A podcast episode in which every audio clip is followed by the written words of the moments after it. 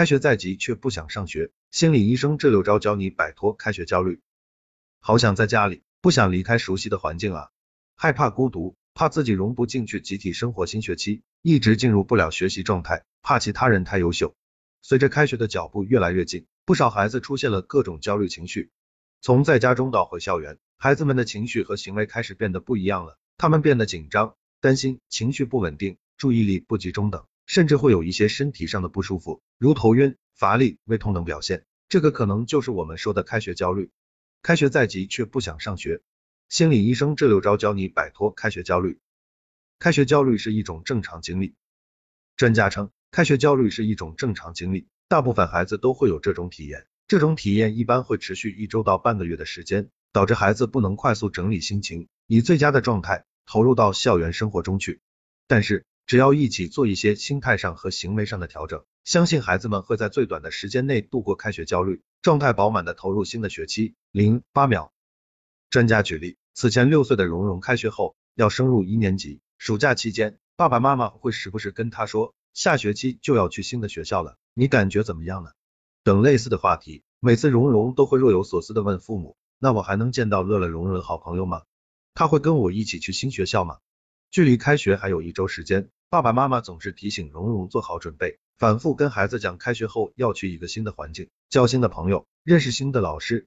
开学将近，蓉蓉总是莫名其妙的哭闹，脾气大，不愿与父母说话，不愿意听从父母的安排。零两秒晚上睡觉时会多次醒来，称自己老是做噩梦，食欲变差，称自己肚子难受不想吃。通过蓉蓉的案例，我们可以看到，孩子在开学前可能会出现一些情绪和行为上的变化。专家表示。三个不原则，六个技巧帮孩子缓解开学焦虑。那么，怎么帮助孩子度过开学焦虑这段时间呢？专家称，对于家长，首先父母要达成一致，不然孩子问题没解决，父母之间反倒产生了分歧。以下三个不原则，六个技巧供家长们参考。三个不原则：一、不过于紧张，家长的焦虑情绪很容易使孩子的开学焦虑扩大化，如总是询问孩子有关开学的问题，反而会强化孩子们的不安。这种焦虑感会在父母与孩子之间传递，逐步升级，最后小问题变成大问题。父母要切记，开学焦虑对于很多孩子来说是正常经历，一般很快就会过去。所以在孩子面前要坦然，不要把自己的焦虑传递给孩子。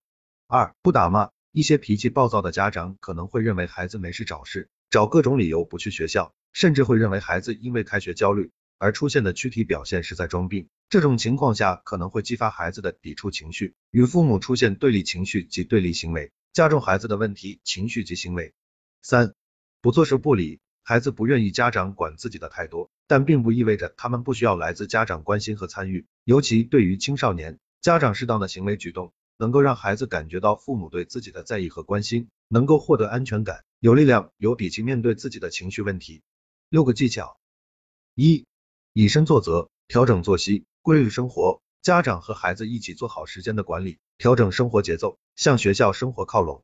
二，家里环境要从嘈杂恢复安静，给孩子创造利于学习的家庭氛围，不能家长一边打麻将，一边让孩子早点休息。三，陪孩子聊天，买一些他想要的文具、学习用品，缓解压力。四，对症下药，因为作业没做完，那就帮助孩子完成作业。五，制定适当的新学期学习目标。不要给孩子过大的心理压力，如要求孩子在新学期要考多少分、多少名。六、罗列返校清单，做好细节准备。